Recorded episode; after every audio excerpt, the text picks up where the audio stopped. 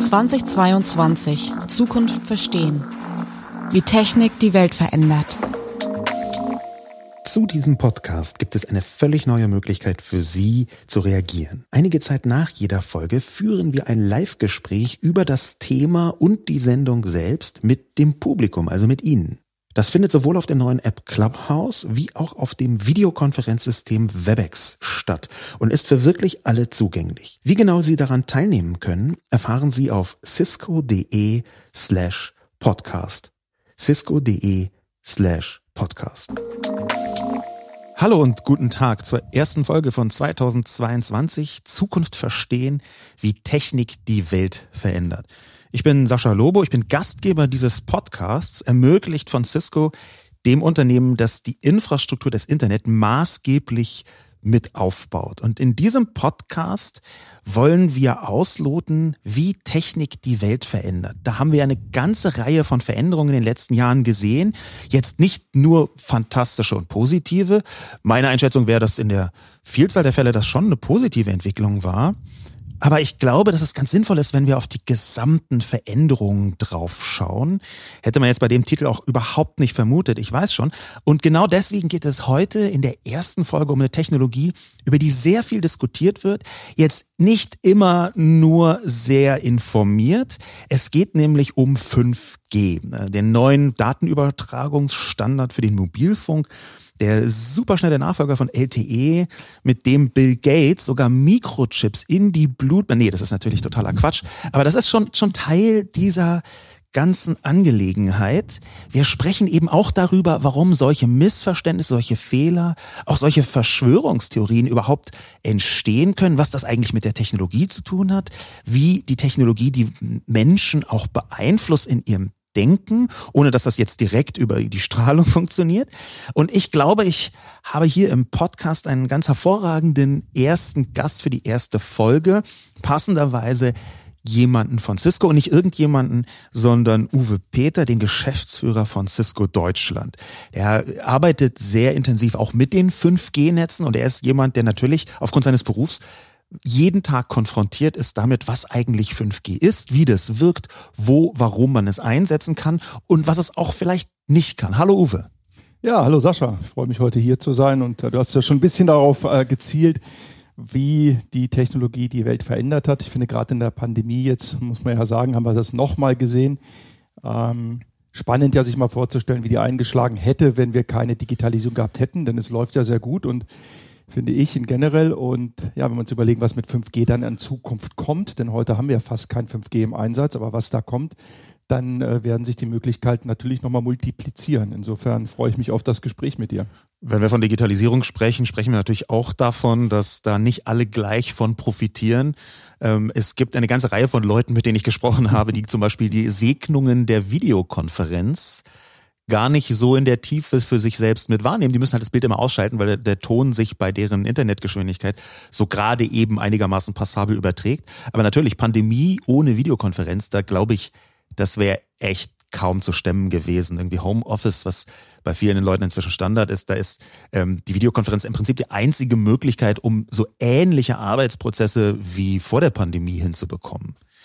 Was ich jetzt besonders interessant finde, ist, dass man genau, lass uns ruhig vor 5G mal bei diesem Beispiel Videokonferenz bleiben, ähm, dass man mit solchen Technologien wie WebEx, ist ja von Cisco auch eine Videokonferenz, dass man da eine Entwicklung gesehen hat in den Köpfen der Menschen. Ich habe mit Leuten, ich bin viel im Buchbereich unterwegs und ich habe mit Leuten gesprochen, die vor Corona richtig skeptisch waren, ob man so Videokonferenzen benutzen kann, um angemessen miteinander zu kommunizieren. Und die inzwischen das als so normalen Teil ihres Lebens begreifen und merken, oh, ich habe da was verpasst.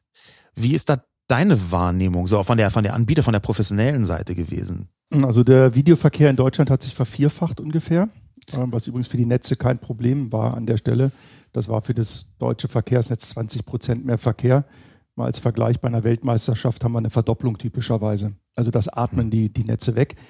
Ähm, es gibt zu dem, was du sagst, viele Studien, ähm, die auch nochmal Video, wenn man es mal voraussetzt, dass man es hat, analysieren und vergleichen mit der realen Welt. Und äh, die sagen, dass eben der, der Mensch dreidimensional sieht und riecht und fühlt und dass eben, wenn man über Video guckt und dadurch, dass die dritte Dimension ausgeblendet ist, der Körper eigentlich in einem permanenten Zustand des, ja, der, der erhöhten Konzentration ist, was ermüdet. Ähm, und jetzt muss man sich mal vorstellen, wenn man dieses wesentliche Medium Video ausblendet und nur noch auf Ton zurückgeht, geht diese Ermüdung und Konzentrationsnachlassen eben noch rapide weiter, schreitet die weiter voran. Also sprich, ähm, ohne Video heute eine Firma zu führen, eine Gesellschaft zusammenhalten zu wollen, ist für mich komplett illusorisch, ist unmöglich. Wir würden uns des wichtigsten Sinnesorganes berauben, was wir haben als Menschen. Also insofern Video total wichtig und auch hohe Qualität übrigens. Nichts ist schlimmer als ein ruckelndes Bild. Ne? Da wirkt der andere auf der anderen Seite inkompetenter. Ähm, und äh, ja, dann zerfällt man, ich sage mal, eine Dreiklassengesellschaft. Ne? Die Leute, die in einem Raum sitzen, diejenigen, die gutes Video haben und die, die keins oder schlechtes haben. Ruckelndes Video ist ja eigentlich eine fantastische Überleitung zu unserem Thema 5G. Ja. Äh, es ist ja einfach immer noch so, traurigerweise, wir sind in Deutschland mit der digitalen Infrastruktur oft beklagt, jetzt nicht gerade Weltspitze, um das vorsichtig zu sagen. Das hat eine ganze Reihe von verschiedenen Gründen. Ich würde da als allererstes die Politik ins Feld führen, die sich mehrfach, sagen wir mal, ungünstig entschieden hat. Lassen wir das mal so beiseite. Wir wollen ja jetzt in die Zukunft gucken und durchaus auch positiv in die Zukunft gucken. Ähm, ich glaube, dass Technologie insgesamt positiver bewertet werden sollte. So ein bisschen äh, zwar die Kritik nach vorne führen, aber so die Chancen deutlicher gesehen werden. Jetzt speziell was Deutschland angeht, glaube ich, haben wir da ein Manko. Und wenn wir jetzt bei 5G sind, dann hast du vor einiger Zeit in irgendeinem Interview, glaube ich, gesagt, so wahnsinnig viel wird sich auf, wenn 5G so richtig kommt, für die Leute erstmal nicht verändern. Und obwohl ich da instinktiv widersprechen möchte, weil ich eher so ein positiver Mensch bin und dann die Begeisterung, wow, 5G und es ist jetzt super schnell und dann gucke ich, wie schnell es ist und es ist ja wirklich schnell. Und trotzdem sehe ich, dass deine These nicht ganz falsch sein kann, weil ich jetzt auch in Berlin Mitte halt immer noch ruckeliges YouTube habe, wenn ich jetzt mal so ganz toll dreist unterwegs wage, mir einen Film anzuschauen. Ja, das liegt natürlich erstmal an Berlin Mitte, weil ihr da alle so viel runterstreamt permanent. Ja. in Charlottenburg ganz anders, mein lieber Sascha. Ähm, nein, äh, im Ernst, also erstmal, ich bin super positiv, was die Möglichkeiten von 5G angeht. Ähm, also das ist für uns eminent wichtig. Äh, ich habe mit dem BASF-CIO gesprochen, äh, um zu bewerten mit ihm, wie sie in der Pandemie als Beispiel vorangekommen sind. Er sagte, die hatte für die Produktion erstmal fast keinen Impact, weil die seit 100 Jahren ohne Menschen produzieren, weil alles automatisiert sein muss wegen Gefahrengüter. Und, das, und, und, und wir haben in Deutschland die dritthöchste Roboterdichte der Welt, nach Südkorea und nach Singapur. Also wir sind hochautomatisiert. Wir brauchen natürlich 5G, um die nächsten Schritte zu gehen. Da gibt es ganz, ganz tolle Szenarien, die wir umsetzen müssen. Das ist geradezu eine Pflicht, wenn wir unsere Zukunft gestalten wollen. Ich sage halt, dass der Netzausbau, wie er jetzt geht in der ersten Phase, wo wir hauptsächlich Antennen über eine Technologie äh, nutzen, um eben sowohl 4G als auch 5G von der gleichen Antenne zur Verfügung zu stellen für die Breite der Bevölkerung, führt halt dazu, dass die Leistungscharakteristiken mit 5G dann auch erstmal im Wesentlichen die von 4G sind. Also du wirst dann an deinem Handy einen Balken für 5G haben, du kannst deutschlandweit telefonieren, aber im Wesentlichen hast du in der Fläche die gleichen Charakteristiken und auch die gleichen Probleme. Wenn wir jetzt ruckelndes Video, so hattest du angefangen, in ländlichen Raum gehen, in die Abdeckung oder anhand der Verkehrswege, es sind die gleichen Funkzellen im Wesentlichen und da ist erheblicher Nachrüstungsbedarf, um die Versprechen einzulösen. Wir haben uns ein bisschen überlegt, dass wir durch diesen Podcast nicht nur einfach das 5G mal von allen Seiten anschauen, sondern dass wir so ein Rechercheteam auf den Weg schicken und mal das Rechercheteam, angeführt von Juliane, ähm, versuchen, recherchieren zu lassen, machen ja Rechercheteams, was eigentlich die Veränderungen sind oder die Technologieaspekte von 5G, die die Welt am intensivsten verändern werden. Wo man also merkt, okay, dieser Bereich von 5G, der drückt richtig Neuerungen in die Welt. Im, Im, Positiven kann das sein wie im Negativen. Da sind wir jetzt erstmal unvoreingenommen, versuchen objektiv drauf zu gucken, auch wenn so, sagen wir mal, zwei Tech-Begeisterte wie du und ich äh, schon äh, vielleicht eine Idee positiver das sehen als viele andere Leute. Aber das, das lassen wir jetzt mal außen vor und steigen so ein bisschen ein in die Bereiche, die wirklich innerhalb von 5G die Welt maßgeblich verändern. Wir haben Juliane gebeten, da die drei wichtigsten und tiefgreifendsten Veränderungen mit ihrem Team zu recherchieren. Und ich möchte Sie jetzt einfach mal fragen, Juliane, welche Eigenschaften von 5G verändern die Welt am deutlichsten? Und wir machen das im Rahmen einer Top 3. Also am Anfang ist der dritte Platz, dann der zweite und dann der erste Platz. Jetzt äh, erzähl mal, Juliane, was ist denn am Anfang? Auf Platz 3 ist die neue Netztechnik mit Slicing und Beamforming. Unsere Rechercheergebnisse zeigen auf Platz 3, mit 5G lassen sich auf einer technischen Infrastruktur viele Netze nebeneinander mit unterschiedlichen Eigenschaften aufspannen. Das können zum Beispiel superschnelle, spontane Netze zwischen selbstfahrenden Autos sein, extrem stabile Netze in Fabriken oder welche, die sehr wenig Energie verbrauchen und deshalb den Akku schonen. 5G ist deshalb eine Art Dachtechnologie, die die heutigen Einzelnetze vereinen kann. Am interessantesten finde ich Beamforming. Herkömmliche Mobilfunkmasten strahlen mehr oder weniger gleich stark in alle Richtungen. Ungefähr so wie bei einem Schrotgewehr, mit dem man mit geschlossenen Augen ständig um sich schießt. Beamforming bedeutet, dass die Antenne das einzelne Gerät, zum Beispiel ein Handy, registriert und dann ganz gezielt in genau diese Richtung feuert. Kein Schrotgewehr mehr, sondern ein Datenscharfschütze. Beamforming bedeutet deshalb, dass mit 5G weniger Energie benötigt wird und dadurch weniger Belastung durch elektromagnetische Strahlung entsteht. Okay, danke Juliane. Und Uwe, wir haben gleich am Anfang so ein richtiges Nerd-Thema. Also so, so ein Thema, wo klar ist, ähm, die allermeisten Menschen werden weder von Beamforming noch von Slicing je gehört haben. Ähm, Juliane hat ja schon gerade erläutert, was das im Detail ist, aber vielleicht kannst du noch mal auf dieses Slicing eingehen, weil das ein ziemlich essentieller technologischer Aspekt ist, von dem wir eben glauben, okay, das verändert sehr viel. Warum?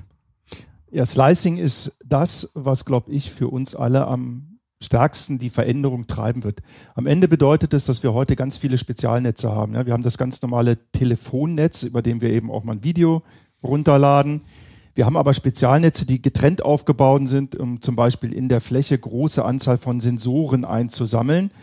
Ähm, Beispiel ein Parkhaus, was eben Sensor hat äh, für jeden Parkplatz und das dann ein Signal sendet, damit man eben sieht, wo ähm, diese Parkplätze noch frei sind oder eben nicht.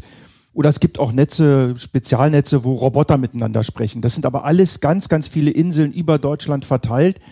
Und die Slicing-Technologie mit 5G gibt die Möglichkeit, auf einer gemeinsamen Infrastruktur, gleichsam von einer Antenne, virtuelle Netze einzurichten, die eben genau diese verschiedenen Applikationen abbilden. Also vielleicht ein Beispiel, wenn ich äh, ein Automobilhersteller bin, dann baue ich ein Netz über Deutschland, wo ich während man in dem Auto fährt, ein Firmware-Upgrade runterladen kann. Ich muss nicht mehr in die Werkstatt, das mache ich einfach während des Fahrens. Es gibt vielleicht ein zweites Netz des gleichen Automobilherstellers für autonomes Fahren. Vielleicht ein drittes, bei dem Autos miteinander sprechen und sich über Unfallsituationen, die sie selber wahrnehmen, nach vorne, die den rückwärtigen Verkehr informieren und vielleicht ein viertes Netz, in dem die Roboter der Fertigungsanlage verbunden sind. Also das wären heute alles Inseln. Da könnte man vier Netze bauen mit der gleichen Infrastruktur, der gleichen Antenne, die dann eben unterschiedlich genutzt werden. Und daraus, denke ich, ergeben sich riesige Möglichkeiten. Wenn ich das jetzt mal konkreter mache, da fahren also irgendwann demnächst, da lassen wir uns jetzt nicht auf den Zeitpunkt festnageln, speziell nicht in Deutschland, schon gar nicht, wenn äh, die, sagen wir mal, Verkehrsinfrastruktur so ist, wie sie bisher auch schon ist. Aber da fahren dann demnächst selbstfahrende Autos quer durch Deutschland. Und die haben ja nicht nur die Möglichkeit, mit irgendeiner Zentrale zu kommunizieren, jetzt mit dem Hersteller oder dem Softwareanbieter oder wem auch immer, sondern die haben jetzt via 5G auch die Möglichkeit, untereinander zu kommunizieren. Und da einfach, das, das nennt sich so von Gerät zu Gerät, D to D. Ähm, und da würde man jetzt überlegen, die können deswegen mit untereinander kommunizieren, weil da Informationen ausgetauscht werden, die total relevant sind für selbstfahrende Autos. Zum Beispiel, Achtung, das Auto sieben Meter weiter vorne oder 700 Meter weiter vorne, es fängt an zu bremsen und das sieht nicht aus wie eine normale Bremsung, sondern es ist fast eine Vollbremsung. Und daraus können dann Daten generiert werden, die direkt vom einen Gerät zum anderen Gerät springen, also von dem einen Auto zum anderen Auto. Und das ist relativ naheliegend, dass man mit solchen Informationen wirklich was anfangen kann, wenn man ein selbstfahrendes Auto ist. Okay, die meisten von uns, die hier zuhören, sind wahrscheinlich keine selbstfahrenden Autos, aber trotzdem ist natürlich 5G da auf so einer, auf einer direkten Ebene, zumindest was ich finde, mit die spannendste Entwicklung, dass auf einmal Maschinen untereinander miteinander sprechen können. Das Beamforming, dieses andere Thema, kannst du da noch mal was dazu sagen? Ja, Beamforming ist eine Technologie, die ähm, im Prinzip gar nicht neu ist. Also in dem Bereich des Heimrouters, des, des Heim-WLANs, das jeder von uns ja zu Hause wahrscheinlich aufgebaut hat, ähm, ist das eine ganz gängige Technologie. Und es bedeutet eigentlich, dass man nicht ähm, ja eine kugelförmige Abstrahlcharakteristik hat. Das heißt, ich strahle die Information von der Antenne nicht gleichzeitig in alle Richtungen, sondern ich bilde eine Art Zigarrenform, mit der ich eben genau das Gerät, was eben spricht, anpeile. Und ähm, ja, das hat viele Vorteile, ne, dass ich halt viel energieeffizienter arbeiten kann, weil ich nicht mehr den ganzen Raum bestrahle. Ich habe viel weniger Elektro- oder Strahlungssmog, muss man sagen, sind die Vorteile definitiv. Und ich kann viel höhere Geschwindigkeiten damit erzielen. Und das bei WLAN gibt es das schon. Bei 5G kommt das erstmals auch im Mobilfunk. Das heißt, ich muss Correct. nicht mehr wild in die ganze Welt rein senden, sondern kann dann in die Geräte reingehen. Du hast eben gerade die Strahlenbelastung angesprochen. Das ist so ein Punkt, den ganz viele so technologiepositive Menschen gar nicht so auf dem Schirm haben, aber wenn man sich so mit Leuten unterhält, die halt nicht jeden Tag rumnörden, um es mal so auszudrücken, dann ist das schon auch eine Angst von Menschen. Ja, ich verstehe die Ängste voll und ganz. Also ich persönlich bin großer Fan von dem Buch Die Physiker von Dürrenmatt und da ist ja die These, was gedacht werden kann, wird auch gedacht werden. Also das heißt, man muss diese Dinge durchdenken und man muss dafür dann die entsprechenden Lösungen machen. Aus meiner Sicht Fakt ist, dass das eine gute Nachricht ist, für alle, die als Beispiel in der Nähe einer Antenne wohnen, weil es gibt nichts Uneffizienteres, als Antennen einfach breit in die Masse rausstrahlen zu lassen, so wie es halt heute der Fall ist bei 2, 3, 4G und dann eben zu hoffen, dass man dann auch denjenigen trifft, der gerade telefoniert. Also das ist ungesteuerte Leistungsabgabe in den öffentlichen Raum. Äh, Beaming adressiert genau das oder Beamforming adressiert genau das, dass die Strahlung dahin geht nur noch, wo sie eben der Mensch braucht für sein Endgerät. Und natürlich, egal ob ich eine kugelförmige Abstrahlung habe oder eine Zigarre, am Ende muss die Bundesnetzagentur jede Antenne abnehmen und gewährleisten, dass eben am Ohr oder beim Menschen nur das ankommt, was gesundheitlich verträglich ist. Das gilt aber für beide Technologien. Das größte Gesundheitsrisiko im Bereich Mobilfunk für den Menschen bleibt das Handy selbst. Also die 2G-Handys haben ja mit sagenhaften 2 Watt gestrahlt. 2 Watt, das muss man sich vorstellen. Die Wo liegen 5G-Handys? So die liegen um ein Hundertstel darunter. Also okay. schon 4G liegt nur ein Hundertstel drunter. Deine Antenne zu Hause ist auf 100 Milliwatt geregelt. Das ist für den Innenraum das. Gibt ja übrigens auch für 5G ein Pendant in der WLAN-Technik. Heißt Wi-Fi 6. Genau das gleiche, gleiche Charakteristika. Da strahlen wir mit 200 Milliwatt. Aber das ist die Ausgangsleistung an der Antenne. Da kommt bei dir am Kopf, also in der kugelförmigen Abstrahlung, nichts mehr an. Aber dein Handy unter Umständen, wenn du ein 2G-Handy hast, hat 2 Watt. Also das ist das eigentliche Thema, was sich jeder angucken sollte im privaten Bereich. Okay, da ist dann also Fortschritt ein, zumindest ein Teil der Lösung von tatsächlichen Problemen wie äh, ähm, elektromagnetische Strahlung, die wir da haben. Du hast vorher was gesagt, was ich jetzt so ein bisschen als Überleitung benutzen möchte für unseren Platz zwei. Wir hatten eben Platz drei, das Slicing und Beamforming was tatsächlich die Welt deutlich verändern wird, zum Beispiel im Bereich Strahlung, aber auch in diesem Bereich, dass äh, die Netze zusammenwachsen. Ob, obwohl sie als Leistung getrennt werden können, kann es nur noch eine Infrastruktur machen, was wahrscheinlich dann auch Kostenvorteile hat. Und darum geht's ja wahnsinnig häufig. Und die Überleitung wäre aber genau der zweite Platz. Ich habe nämlich schon geschmult und trotzdem bitte ich jetzt einfach mal Juliane zu uns zu erzählen, was auf dem zweiten Platz ist, derjenigen 5G-Technologien, die die die Welt am intensivsten verändern. Auf Platz zwei der größten Veränderungen durch 5G sind Technologien, die eigentlich total naheliegend, aber bisher eher weniger genutzt werden. D2D heißt Device to Device, die direkte Kommunikation von Gerät zu Gerät ohne Umweg. Bisher war es oft so, wenn man zwei Smartphones nebeneinander hält, werden die Daten schneller über einen 12.000 Kilometer entfernten Server in Kalifornien übertragen, als direkt den halben Meter dazwischen. Aber mit 5G können Geräte super schnell und direkt miteinander Daten austauschen. Wenn Maschinen direkt miteinander kommunizieren, nennt man das M2M, also Machine to Machine. Das ist vor allem wichtig für das Internet der Dinge, weil jetzt ganze Schwärme von Geräten einfach und schnell untereinander kommunizieren können. Im Moment gehen wir von einer Million Geräte pro Quadratkilometer aus. Dazu kommt eine Besonderheit von 5G, eine Art Energiesparmodus bei der Datenübertragung. Pro Bit braucht man im Idealfall tatsächlich nur ein Hundertstel der Energie vom heutigen LTE. Dann kann man 5G-Chips zum Beispiel an Temperatur- oder Feuchtigkeitssensoren dranhängen, irgendwo auf den Acker oder mitten in eine Maschine rein und es können jahrelang Daten übertragen werden, ohne den Akku zu laden. Danke, Juliane. Und das ist tatsächlich etwas, ähm, da habe ich schon häufiger drüber nachgedacht, wie es eigentlich unnatürlich ist, dass man irgendwie zum Beispiel zwei Smartphones nebeneinander hat. Und bis vor gar nicht so langer Zeit war es einfach viel einfacher und manchmal heute noch viel einfacher und schneller, wenn man da über irgendeinen Mail-Server, der sonst wo steht, was sich selber hin und her gemailt hat von zwei Geräten. Ähm, da sind wir mit einer ähm, funktionierenden Schnittstelle im 5G-Kontext, so D2D nennt sich das, Device to Device, das haben wir gerade gehört. Da sind wir jetzt auf einer neuen Ebene. Ja, definitiv sind wir da auf einer neuen Ebene. 5G fokussiert stark auf die Latenzzeit und die, und die Anwendungen, die das eben benötigen. Und es gibt die Möglichkeit, dass zwei Geräte direkt miteinander sprechen. Dann hat man natürlich minimale Latenzzeit. Wenn ich dir jetzt direkt eine Nachricht schicke, dann, klar, kommt die sofort an. Es gibt die Möglichkeit, wenn ich mehr Intelligenz zur Auswertung brauche, dass die bereits in der Edge, das heißt sehr nah am Verbraucher, nicht erst senden zum Rechenzentrum, was irgendwo in Deutschland steht oder sogar zu einem Rechenzentrum, was in den USA steht, sondern nah ans Edge ran. Das brauchen Applikationen, die eben ganz kurze Reaktionszeiten haben, aber eine gewisse Intelligenz voraussetzen, die eben aus dem Rechenzentrum kommen muss. Kannst du das Edge nochmal erläutern? Edge ist, wenn man sich vorstellt, ich telefoniere heute, dann geht das Signal ja erstmal zur Antenne, wird dort verarbeitet und dann ist der erste Konzentrationspunkt, wo dann x Antennen gebündelt werden, ich sage mal 100 Antennen, das ist die Edge, da steht die erste wirkliche Intelligenz dann im Netz der Deutschen Telekom oder Vodafone. Das ist quasi die erste Möglichkeit, dass in die Daten dann auch reingeguckt werden kann und was damit angefangen werden kann. Mhm. Ähm, wir hatten vorhin das Beispiel beim Auto, wenn das Auto vor mir sagt, da ist ein Unfall, brems bitte, schön und gut, aber wenn ich 180 fahre, dann brauche ich vielleicht die Staumeldung vom Auto, was zwei Kilometer vor mir ist. Und das könnte es ja zum Beispiel an die Edge senden und die Edge informiert dann das Auto, in zwei Kilometern ist ein Unfall. Ne? Wenn also zwei Maschinen miteinander kommunizieren, das ist beim Auto mal so ein völlig anderer Fall, aber andere Eigenschaften gebraucht als bei, sagen wir mal, Maschinen in der Fabrik. Wir haben ja gerade auch so Machine-to-Machine-Kommunikation mhm.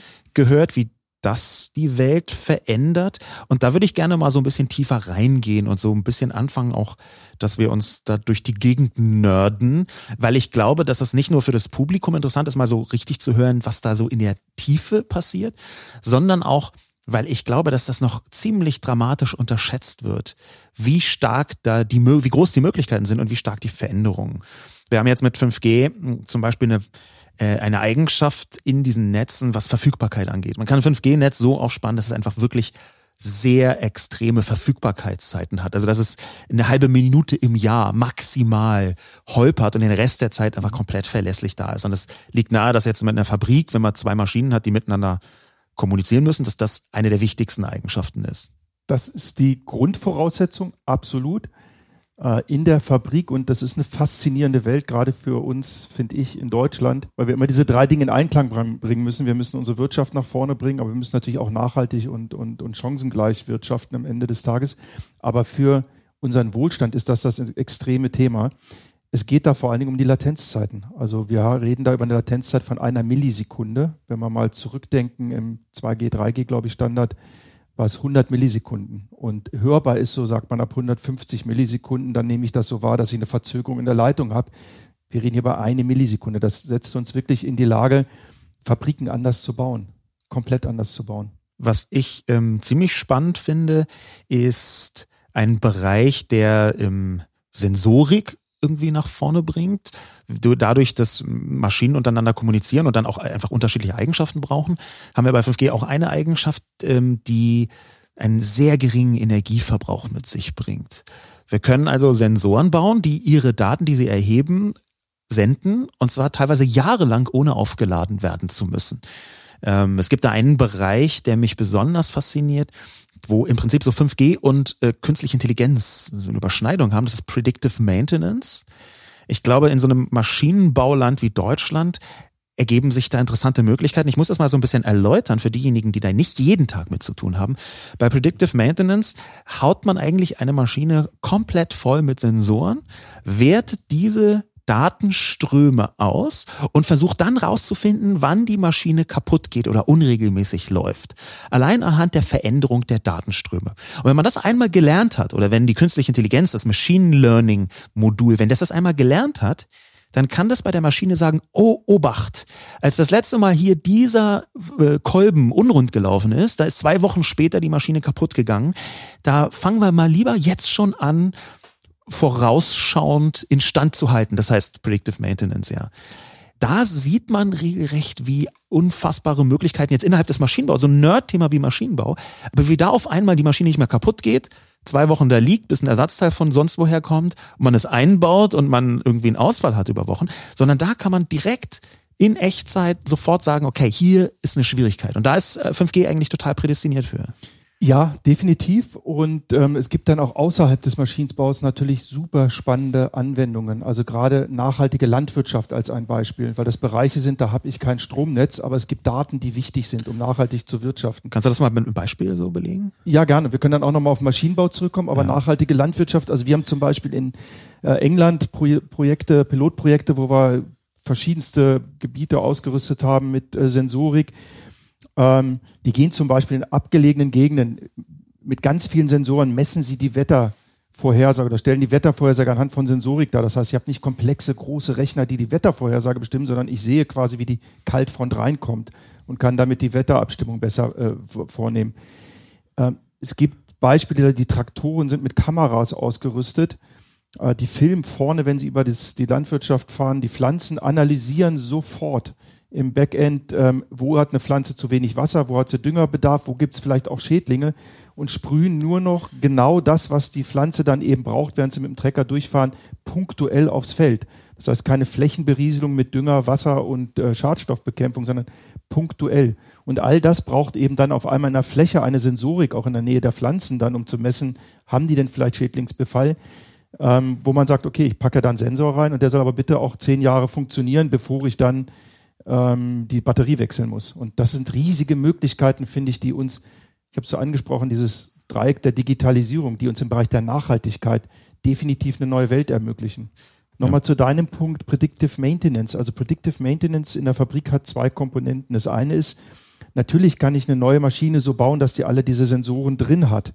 Das ist natürlich klasse. Aber wir haben natürlich auch ganz viele Maschinen, die eben älter sind. Und da reicht es ganz oft, ich meine, früher hat man sich in sein altes Auto, ich hatte einen Käfer, da habe ich reingehört, ich wusste, wenn ich äh, den Vergaser irgendwie neu einstellen musste.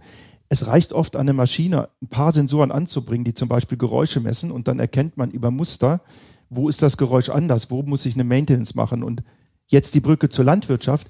Es ist unfassbar, was man wirklich in der Landwirtschaft damit ähm, erzielen kann. Wir arbeiten mit einem Pharmaunternehmen, die zum Beispiel einen Service erarbeitet haben für ihre äh, Tiermast, wo eben äh, einfach Sensoren, Geräuschsensoren in den äh, Tierstellen drin sind. Und über Geräuscherkennung können die hören, wenn ein äh, Schwein schläft, ob das eine Krankheit entwickelt, wenn es halt hustet oder, oder, oder niesen muss, oder ob das ein ganz normales Husten oder Niesen ist. Und das ist, äh, ich sag mal, der Analogie zur Maschine ein Schwein ist ja nun immer ein Schwein gewesen, so wie die Maschine immer eine Maschine war. Aber ich kann einfach das, was die an Geräuschen, an Luft, an sonst was absondern durch Messungen, so schön analysieren, dass ich dann eben Predictive Maintenance auch für das Schwein, ähm, nämlich eine Spritze oder eine Medizin, äh, sofort empfehlen kann. In Echtzeit. Lass uns mal diesen Bogen zurücknehmen, nochmal zu 5G und dazu den miteinander sprechenden Maschinen und speziell jetzt ähm, ja. Autos. Weil da gibt es, wenn wir von Weltveränderung sprechen, ja auch wirklich massive Veränderungen, die so irgendwo zwischen Technologie und Politik anfangen, sich niederzuschlagen. Es ist einfach eine Regel, ich bin sehr froh, dass du die Physiker angesprochen hast, eine Regel, dass die, das Potenzial von Technologien wird irgendwann auch politisch adressiert. Oft gar nicht ausgeschöpft, aber wenn die Möglichkeit da ist, dann gibt es immer eine ganze Reihe von verschiedenen staatlichen Institutionen, die sagen, ach, wir können das machen, also versuchen wir es auch mal.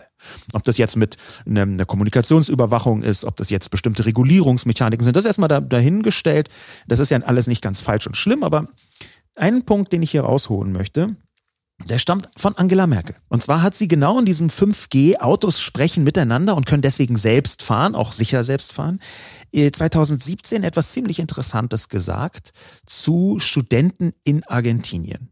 Und zwar hat sie Zitat in so einem ganz normalen und netten Gespräch von sich gegeben, den Satz, wir werden in 20 Jahren nur noch mit Sondererlaubnis selbstständig Auto fahren dürfen. Da merkt man sofort, okay, wow.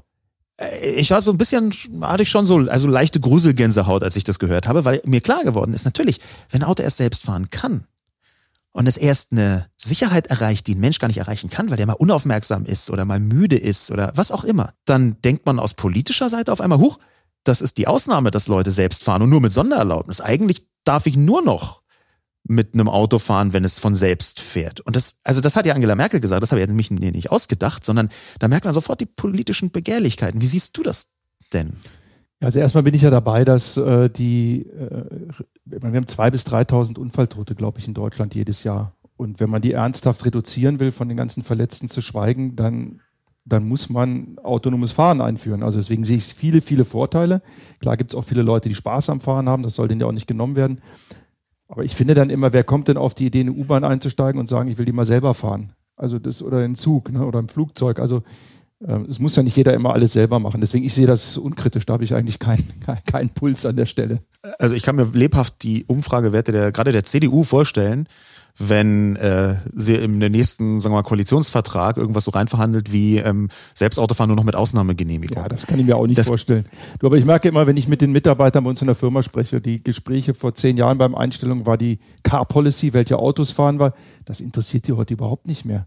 Ja. Die brauchen kein Auto und die, sicherlich brauchen wir irgendwie Autos, aber das ist nicht das Thema für die. Ich glaube, dass die jungen Leute damit komplett leben können. Ich, ja, wobei ich glaube, ich würde das so von meiner Warte aus sehen. Ähm, ich habe selber auch, seit ich dieses Zitat kenne, seit 2017 häufiger darauf geachtet. Ich habe mir im letzten Jahr auch wieder ein Auto gekauft, nachdem ich Fährst lange Car ich, ich fahre gerne Auto, aber Punkt, äh, Komma vielmehr ich habe zwei Arten von Autofahren bei mir selber entdeckt. Nämlich das eine nervige, wo ich eigentlich nur von A nach B möchte und da ankommen will und gar keine Freude habe. Und das andere, wo ich zwar auch von A nach B will, aber beim Fahren selber eine Freude entwickle. Das hängt dann von der Landschaft ab, von der Situation, auch vom Tag. Und ich glaube schon, dass dieses Sondererlaubnis völlig äh, übersieht, dass man ja eigentlich auch als freie Entscheidung zwischen diesen beiden Arten des Autofahrens hin und her switchen können sollte. Ja, das ist aus meiner Position schon okay. Ist, das ist selbstfahrendes Auto ist eher ein Feature, das ich dazu buchen kann und das ich irgendwann definitiv dazu buchen werde. Aber es ist jetzt nicht was, was ich mit einem Zwang ver, äh, gerne, gerne mir vorschreiben lassen würde. Da bin ich 100% bei dir. Also ein Zwang wird auch, glaube ich, nicht kommen. Ich stelle bei mir fest, dass es 80-20 zu deinem Punkt. 80 Prozent will ich nur von A nach B kommen und bin froh, dass ich nicht fahren muss. 20 Prozent sind Spaßfahrten. Wenn ich mit meinem Bruder fahre, dann streiten wir uns eigentlich immer, wer nicht fahren muss. Also selbst bei den Spaßfahrten ist es bei mir zumindest persönlich selten so, dass ich wirklich fahren will. Aber das ist individuell und wir sind ein freies Land. Also da werde ich hoffentlich niemals erleben, dass äh, wir zwanghaft ähm, in autonome Fahre, äh, fahrende Autos einsteigen müssen. Ich glaube, wir gehen jetzt mal zum letzten und eigentlich auch größten Veränderungspunkt, jedenfalls dem Veränderungspunkt von 5G, den die meisten Menschen früher oder später als die größte Veränderung wahrnehmen werden. Das glaube ich jedenfalls, denn was ist denn eigentlich Platz eins von den Technologien innerhalb von 5G, die die Welt am intensivsten verändern, Juliane? Ziemlich eindeutig an Platz 1 der größten Veränderungen durch 5G ist die unfassbare Geschwindigkeit. Im Moment bis zu 10 Gigabit pro Sekunde, demnächst sogar bis zu 50 Gigabit pro Sekunde.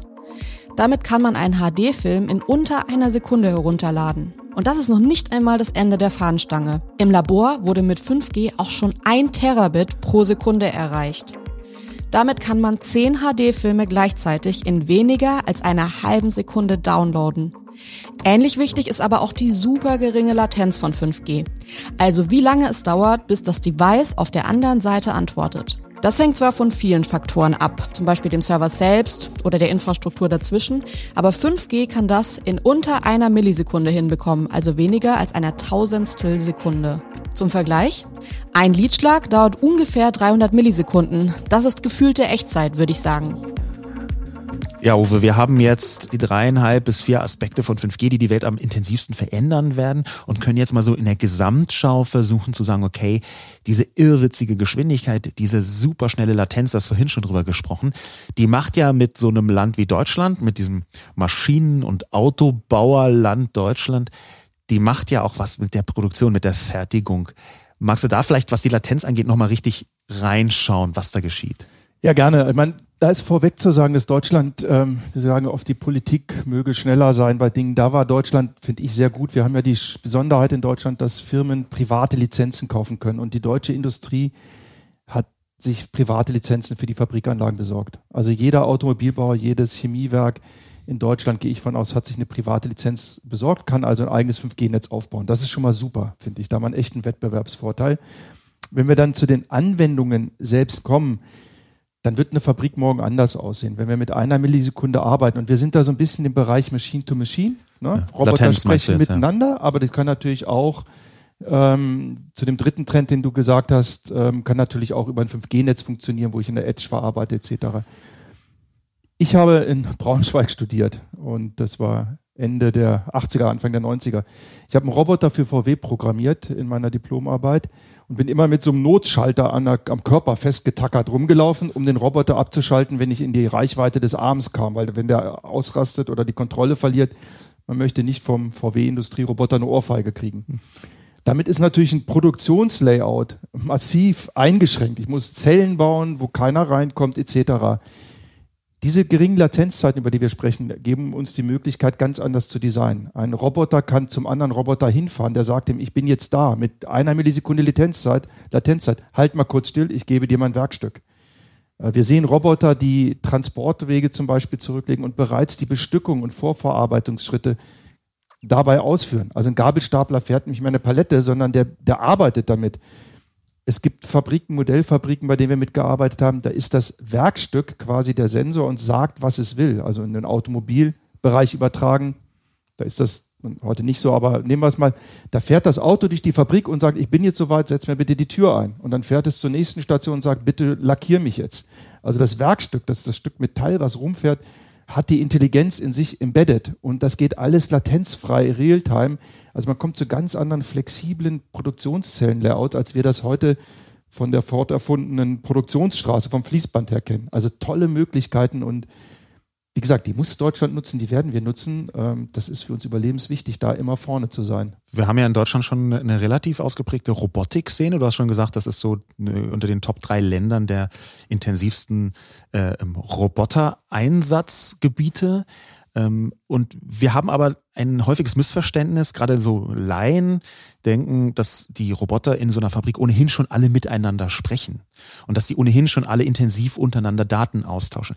Das ist aber häufig noch gar nicht so, sondern häufiger ist es so, dass man gegenwärtig jedenfalls so eine zentrale Steuerung hat, wo ein Computer damit beauftragt wird, irgendwie diesen ganzen Fließband mit dem Kram, mit den ganzen vielen verschiedenen Robotern so zu steuern, dass am Ende was Sinnvolles rauskommt. Und auf einmal können die untereinander reden und sich auch absprechen und sagen, okay, hier ist eine Verzögerung und die wird weitergegeben. Und das funktioniert dann sehr dezentral.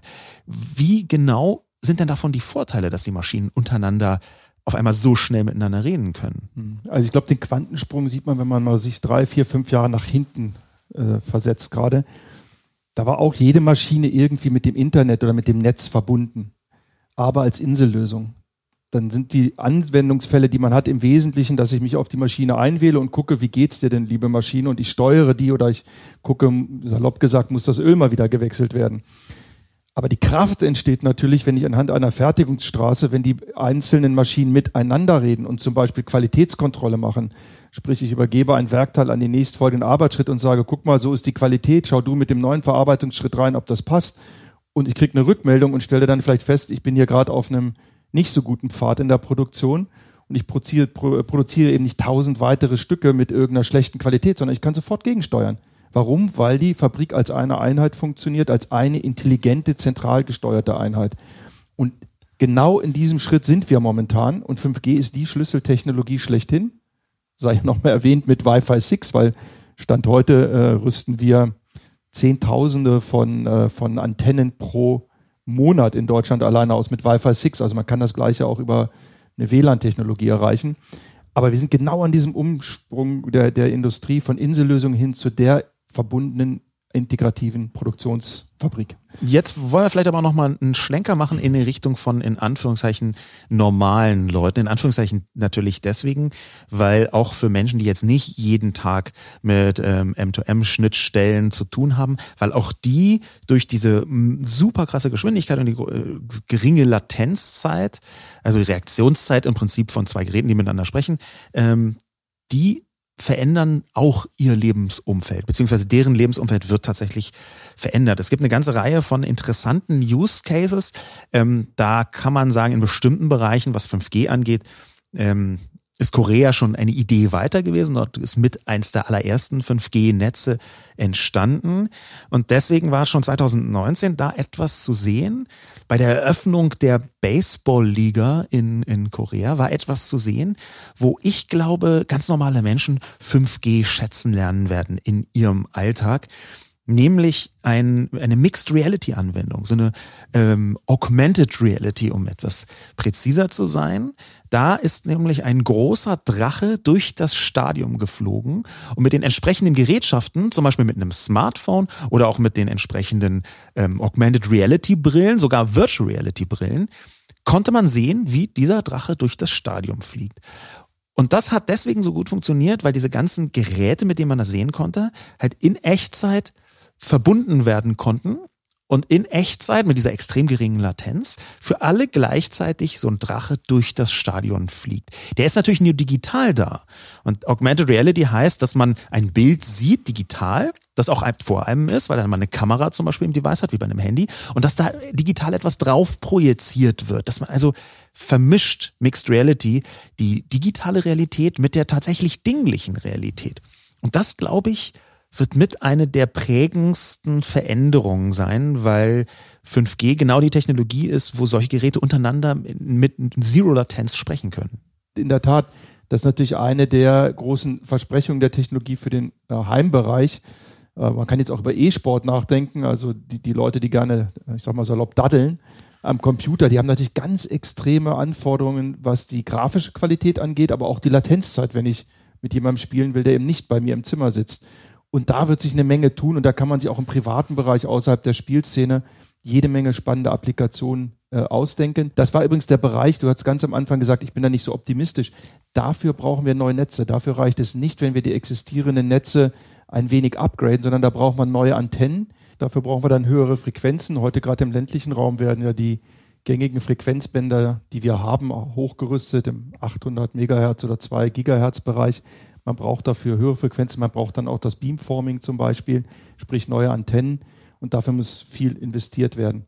Übrigens die Gaming-Community, ich spiele jetzt selber nicht so viel, aber man muss sagen, das ist eine Schlüsselrolle für, für, für Technologie. Also wie man früher gesagt hat, Raumfahrt ist klasse, weil vielleicht Asbest ab, äh, nicht Asbest, Entschuldigung, Tef Verwechsel ich auch immer. ja, weil nicht Asbest, äh, Teflon abgefallen ist. Ähm, so hat die Gaming-Industrie für die Elektronik eine absolute Schlüsselrolle. Also mhm. alles, was Prozessorleistungen heute angeht, Low Latency, ähm, Grafikkarten, das sind äh, gängige Technologien, die wir alle heute nutzen, die, die haben wir vor allen Dingen zuerst für die Gaming-Technologie gebraucht. So, auf der Zielgeraden würde ich gerne einen, einen Bereich mit dir besprechen, den ich äh, mit am faszinierendsten finde, nämlich was das Smartphone selbst für eine Entwicklung nehmen kann, die es noch, noch heute noch nicht in dieser Intensität hat, aber nehmen kann, wenn 5G und nehmen wir ruhig das superschnelle 5G, nehmen wir ruhig das 28 Gigahertz Super 5G, schon eine Grenze zu 6G, was ja technologisch jetzt schon auch besprochen wird zumindest. Und dann, wie sich dann das Smartphone entwickelt.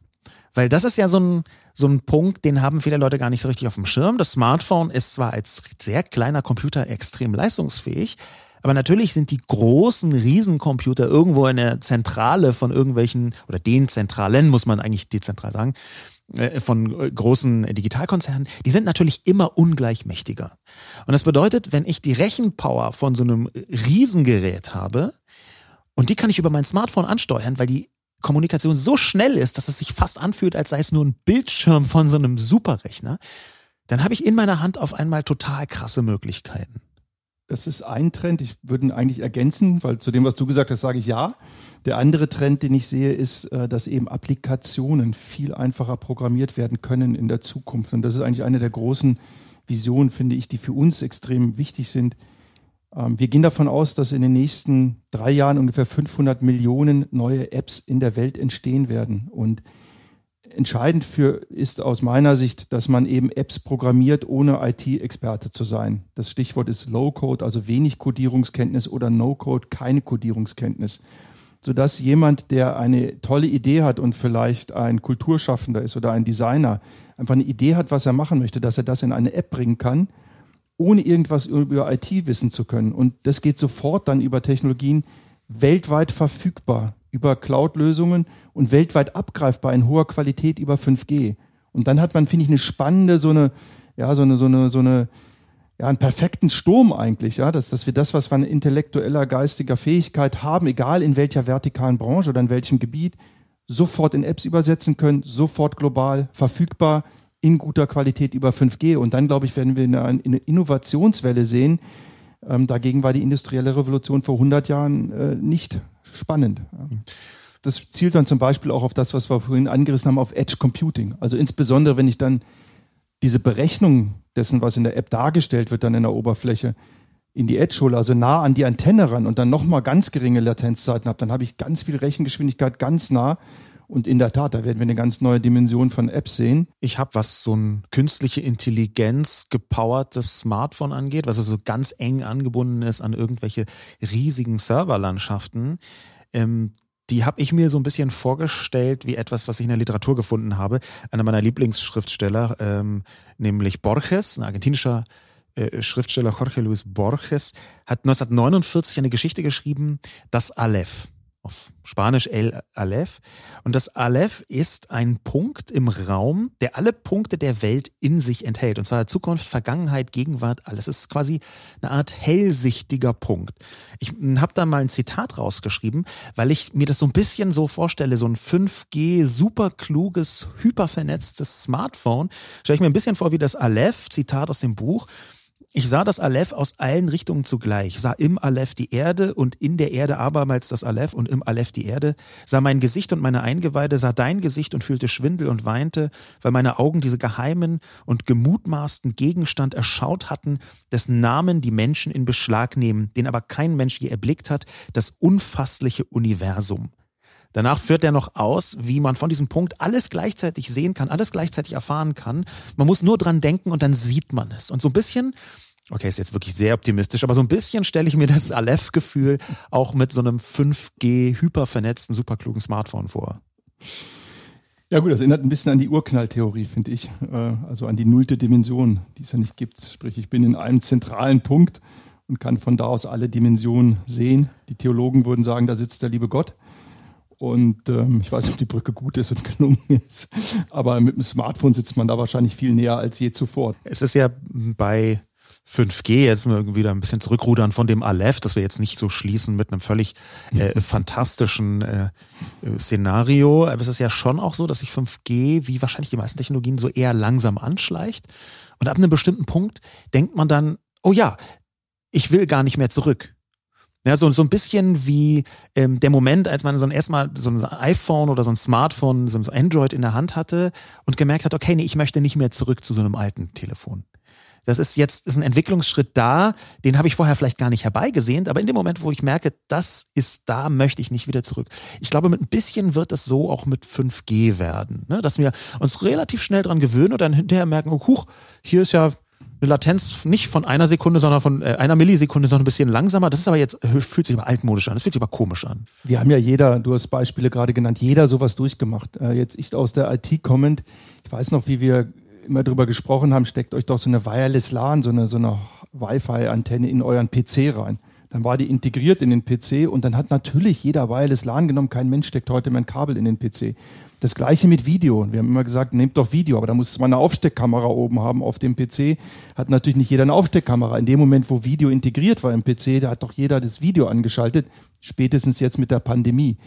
Und bei 5G, wir werden in der Industrie in fünf Jahren werden Fabriken komplett anders aussehen. Und was in der Industrie Sinn macht, das wird Einzug halten, spätestens in der nächsten Generation in alle privaten Haushalte. Wir werden Heimroboter haben, die uns viel Arbeit abnehmen, die über 5G vernetzt sind. Äh, wir werden andere Applikationen haben. Also da gibt es äh, gar kein Vertun. Und gut ist es, dass es so kommt, weil es wird viele grundlegende Probleme auch lösen helfen. Also ich persönlich möchte vielleicht zum Abschluss sagen, ich freue mich sehr über eine 5G-Welt. Vielleicht freue ich mich, und das ist leider meine Eigenart, ein bisschen zu sehr. Ich, ich sehe immer eine große Faszination in die Technologie, die auf uns zukommt. Und Schrittchen für Schrittchen kommt sie dann und ist vielleicht nicht mehr so spektakulär, aber man gewöhnt sich wahnsinnig schnell an die Vorteile. Möchtest vielleicht zum Abschluss, du Uwe, noch mal ein bisschen so ein Leitmotto mit auf den Weg geben? Was würdest du sagen, ist das, wo die Gesellschaft, auch gerade Leute, die jetzt im Publikum sind und eher Laien sind, nicht Nerds sind, sich nicht jeden Tag damit beschäftigen. Was ist das, was sie im Hinterkopf behalten sollten, so als Leitmotiv für 5G, was du den Menschen mit auf den Weg geben möchtest? 5G ist die Schlüsseltechnologie für schnellen Zugang in der Zukunft. Und für mich das Entscheidende ist, dass wir die Digitalisierung generell hinkriegen, so dass unsere Wirtschaft wettbewerbsfähig ist, wir Zukunft haben, also auch Geld verdient wird, Geld in Deutschland ist für den Wohlstand, dass wir aber auch Chancengleichheit haben und Nachhaltigkeit. Und ich finde, 5G zahlt auf alle drei Themen gleichermaßen ein. Wir werden nur wettbewerbsfähig sein, wenn wir äh, bei der Industrie, in der Industrie wirklich 5G nutzen. Wir werden nur Chancengleichheit haben, wenn wir im ländlichen Raum und überall vernünftige 5G-Anschlüsse haben. Und wir werden nur nachhaltig wirtschaften können, wenn wir das, was wir zum Beispiel bei der Landwirtschaft besprochen haben, äh, wirklich auch in die Fläche bringen ähm, und auch die Möglichkeiten von Technologien positiv nutzen. Und deswegen habe ich, mir geht es genau wie dir. Also ich freue mich auf 5G und sicherlich wird es hier und da kleinere Enttäuschungen geben, aber es ist die Zukunft. Wunderbar, das nehmen wir jetzt einfach als, als Schlusswort. Ich bedanke mich sehr bei dir, Uwe, dass du hier mit mir über 5G gesprochen hast, ein bisschen diskutiert haben, dass wir versucht haben auszuloten, was da wie, wo, wann die Zukunft ist. Ähm, bedanke mich auch dafür, dass du mitgeholfen hast, diesen Podcast überhaupt ins Leben zu rufen, weil ich glaube, dass wir mehr über Technologie sprechen müssen, dass wir auch mehr versuchen müssen, so einen Zugang dazu zu finden, mehr Wissen in die Welt reinbringen müssen über Technologie. Spätestens, weil sie, und das sagt der Titel dieses Podcasts schon, die Welt massiv verändert hat, im Moment verändert und ich glaube sogar noch krasser verändern wird. Danke dir, Sascha. Vielen Dank fürs Zuhören und bis zum nächsten Mal.